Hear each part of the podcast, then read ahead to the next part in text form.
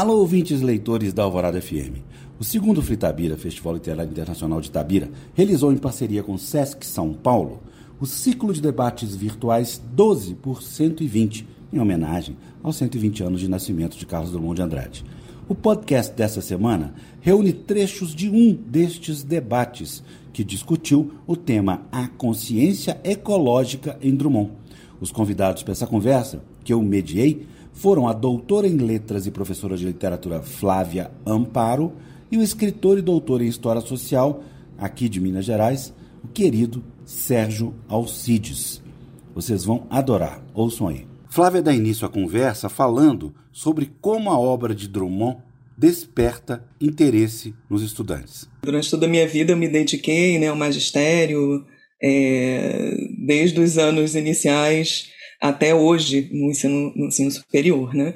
Então, é, o, sendo o Drummond um poeta eclético como ele é, né, é um poeta que atravessa é, não só muitos, muitas eras, muitos, muitas épocas né, desse Brasil, e sendo também um poeta que uh, vai passar tanto também por aquele poema curtinho, né, que é muito uh, interessante, né, para os jovens, desde aqueles poemas mais profundos, né, mais existenciais, filosóficos. Então, é, ao tratar desse drama cotidiano, né, e desse grande mistério existencial, o Drummond consegue dar conta é, de vários níveis ali de ensino, né, desde do, da criança, vamos dizer assim, até mesmo para um adolescente e até para o adolescente mais maduro, que é esse que está se preparando para o vestibular. Então, acho que Drummond sempre esteve presente é, na minha sala de aula, né? Desde aqueles poemas curtos que são quase como poemas piadas, né? É, muitas vezes em sala de aula eu gosto muito de colocar cota zero. E aí ele diz, né? Uh, uh, stop, a vida parou ou foi o automóvel? E os alunos ficam olhando aquele poema enigmático, né? Eles ficam, poxa, mas o que, que ele quis dizer, professora? Eu falei, bom, basta substituir automóvel por internet. E eles entendem o poema completamente né? porque não é só quando a internet para, não é só a internet que para, é a vida que para também, né? E aí dando essas pequenas atualizadas no Drummond ou conversando com a contemporaneidade, esse aluno consegue atingir essa profundidade, né, drummondiana. Uma outra realidade que o Drummond também abarca com muita propriedade é essa realidade dos dramas cotidianos da cidade, né? É, especialmente é, de Minas, né, de Itabira e do Rio de Janeiro, que são as duas cidades que aparecem com muita força né, é, ali no, no, na poesia do Drummond. E um dos poemas que também mobilizam bastante aí já os jovens um pouco é, mais maduros, né, é um poema lindíssimo chamado A Morte do Leiteiro. É, nesse poema em que ele fala dessa, desse leite né, que é que é tão necessário ao tempo, um tempo de muitos conflitos também, né? Em que um jovem é morto por engano, né? Então ele é, é morto ali quando ele está entregando leite na casa de alguém e então os alunos se sentem impactados, eles começam a estabelecer relações, né? Com esse nosso mundo é, contemporâneo é, e de tantas vidas também que acabam sendo ceifadas por conta do aumento da violência, né? Daquela coisa de fazer justiça com as próprias mãos. Então são temas assim bem profundos que a gente pode trabalhar, desde aquele poema é, simples como quadrilha que eles também amam muito, né? Então quando você chega na sala de aula e você traz, né, aquela dança, né, dos desejos e das vontades, né, os desencontros amorosos, né? João, que amava Teresa e tal. Então, os alunos também gostam bastante, se divertem ali com Drummond. Então, acho que o Drummond é, é esse poeta de todas as horas. Né? Ele consegue tanto trazer essa leveza, esse humor, como ele consegue trabalhar temas extremamente profundos, temas filosóficos, inclusive, na sua obra. E eu acho que ele eu acho que ele é o poeta, talvez, é, mais assim produtivo dentro da sala de aula e que se estende tanto para os pequenos quanto para os mais velhos. Né? Em seguida, Sérgio introduziu o tema central da conversa: a consciência ecológica na obra de Drummond. Eu quero começar relembrando a reputação que o Drummond é, despertou na década de 40 é, de um poeta público, aquele que fala é, por uma coletividade, é, sobretudo a partir de livros como Sentimento do Mundo e A Rosa do Povo, livros publicados ao longo dessa década, em que é, vários poemas manifestavam preocupações sociais e uma forte é, inclinação à poesia política. No entanto, no final dessa década no início da década seguinte, o Drummond começa a escrever uma poesia é, menos é, participante, menos engajada nas temáticas da política imediata e mais voltada para um aprofundamento da própria poética, é, a prospecção da vida interior, uma poesia muito mais abstrata. No entanto, é, ao longo da década de 60 e na década de 70, a gente nota nesse Drummond tardio já, depois de toda uma obra e de muita consagração e de décadas também de presença cotidiana é, na esfera do público, principalmente através da sua coluna nos principais jornais do país, é, coluna que era publicada três vezes por semana, a gente nota uma, é, o que eu gosto de chamar de um segundo amadurecimento, uma segunda maturidade no Drummond tardio, que é, retoma um, um viés é, participante, um viés de engajamento, até de militância política, que, no entanto, agora é, se volta é, preferencialmente para a temática ecológica, para os temas do meio ambiente. Isso é muito forte é, na produção do Drummond tardio.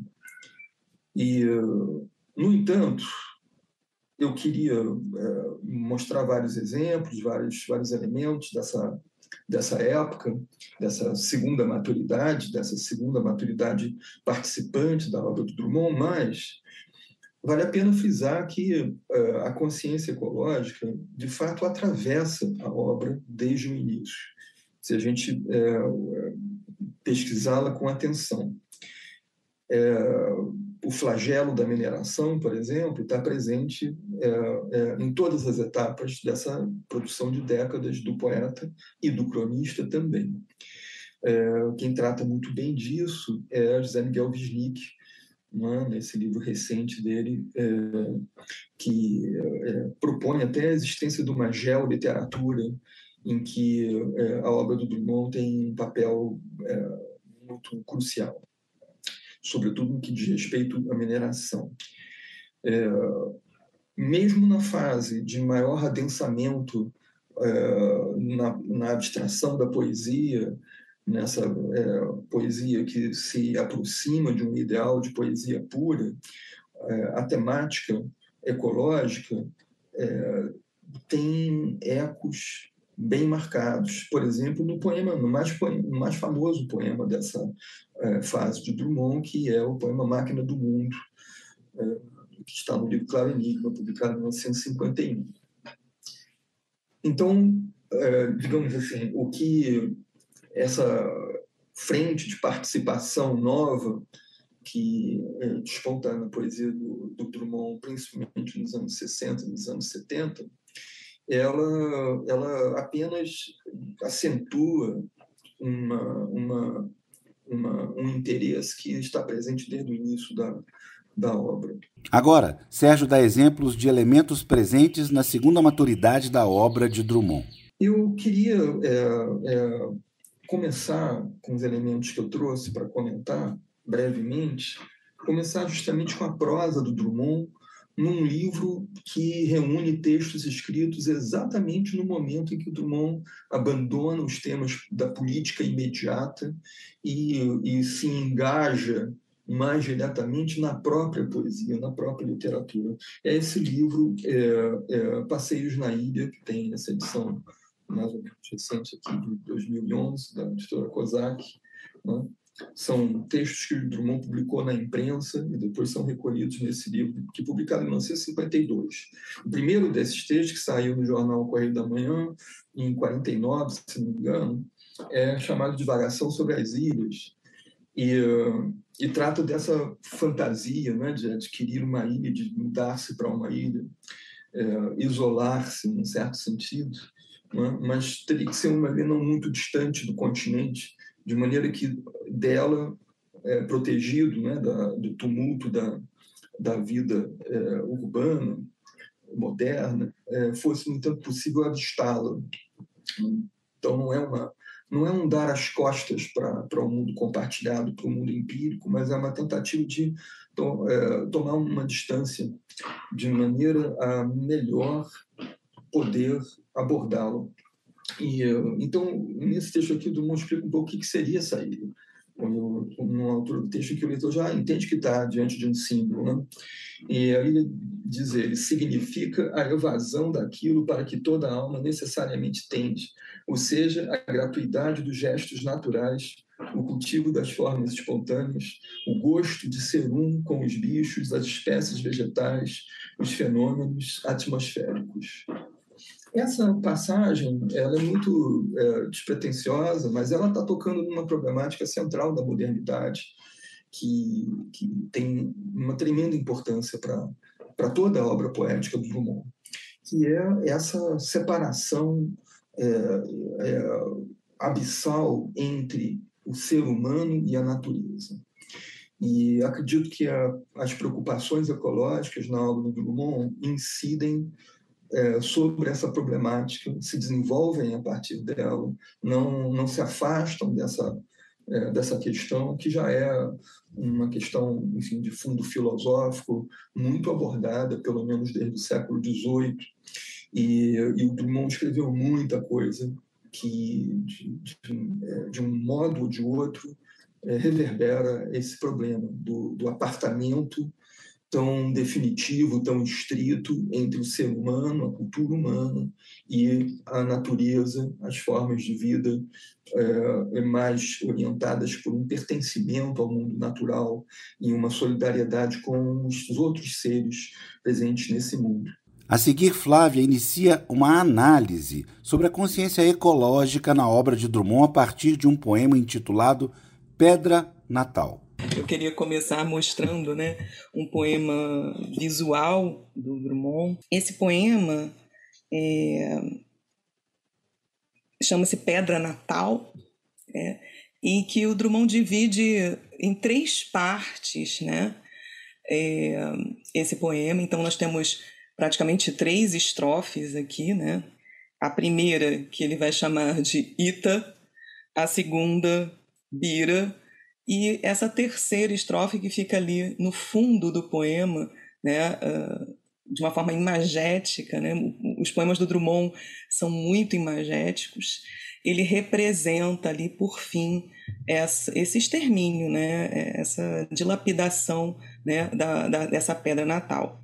Então, é, o nome, né, Itabira, vem exatamente do Tupi-Guarani, dos povos originários que habitavam né, essa região. Drummond fala muito sobre esses povos, não apenas na poesia, mas também na prosa, num texto em que ele vai publicar né, em Confissões de Minas, que é esse aqui, é chamado Vila de Utopia, e que ele vai, de certa maneira, é, relatar ali é, vários momentos né, de Itabira, inclusive é, do ciclo do ouro, né, no século XVIII, depois esse ciclo do ferro, que começa ali da descoberta do ferro, até a, a venda das terras né, para uma grande é, companhia de mineração do ferro, companhia inglesa, né, Itabira Iron Ore, é, e que a partir de 1911 vai começar a dilapidar praticamente esse patrimônio.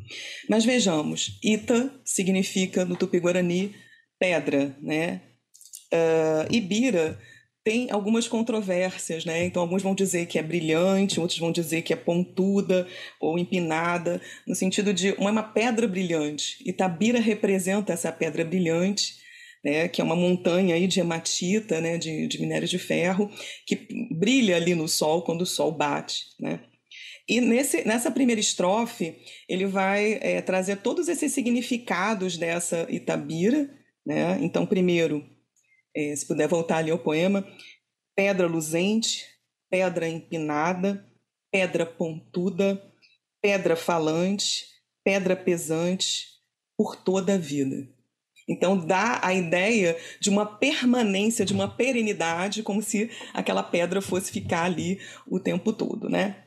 A segunda parte, Bira, é o contrário da primeira. Então, ele constrói essa segunda estrofe totalmente com antítese. Então, se a primeira era pedra luzente, na segunda é candeia seca, ou seja, é aquela luz que se apagou, né? Porque não tem mais combustível.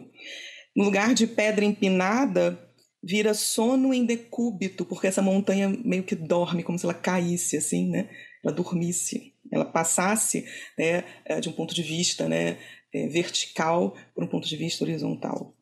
Pedra pontuda, então é substituído por tempo e desgaste. Pedra falante, sem confidência, né, que lembra muito a questão né, da questão da confidência, né, do, do, falar e da inconfidência que também marca Minas, né? Pedra pesante vira paina de ferro, ou seja, pedaço de ferro, né? Aqueles pedacinhos. E por toda a vida, ele vai dizer vida vivida. E por fim, a última estrofe é só pedra, mais nada. Agora, Flávia dá sequência a este raciocínio tomando como exemplo os poemas O Homem, As Viagens e América. E o Drummond fala sobre esse poder da técnica em vários, várias produções dele, inclusive um poema em que ele fala O Homem, As Viagens. Essa coisa, esse tédio do homem, né, de sempre querer alcançar mais, sempre querer conquistar mais, né? O homem Bicho da terra tão pequeno, chateia-se na terra, lugar de muita miséria e pouca diversão. Faz um foguete, uma cápsula, um módulo, toca para a lua, desce cauteloso na lua, pisa na lua, planta bandeirola na lua, experimenta a lua, coloniza a lua, civiliza a lua, humaniza a lua lua humanizada, tão igual à Terra, o homem chateia-se na Lua. Vamos para Marte, ordena as suas máquinas.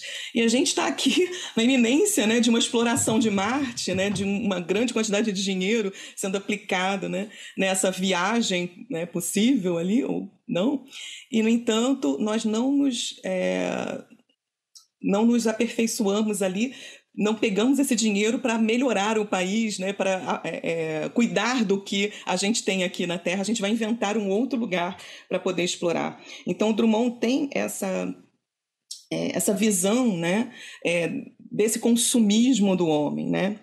E de certa maneira, também esses acontecimentos que vão marcando, os pequenos acontecimentos, como essa pedra no meio do caminho, que vão transformando ou causando algo muito maior né, em volta. E uh, há também essa questão do mergulho na incerteza. Né? Então, é, em América, que é um outro poema também muito conhecido do Drummond, ele diz: Há por que tocar em cordilheiras e oceanos? Sou tão pequeno, sou apenas um homem e verdadeiramente só conheço minha terra natal, dois ou três bois o caminho da roça. Alguns versos que li há tempos, alguns rostos que contemplei, nada conto do ar e da água, do mineral e da folha, ignoro profundamente a natureza humana e acho que não devia falar nessas coisas. Então, esse homem que diz eu só conheço mesmo né, a minha terra natal, o restante é tudo incerto, eu não sei, são grandezas né, de que eu não posso me apropriar, de que eu não consigo né, me apropriar. E aí, pensando nessa comunidade de destino, Drummond também chega a essa conclusão né, é, de que estamos conectados, de que há uma conexão nesse mundo né, com todos esses, esses, esses homens. Né?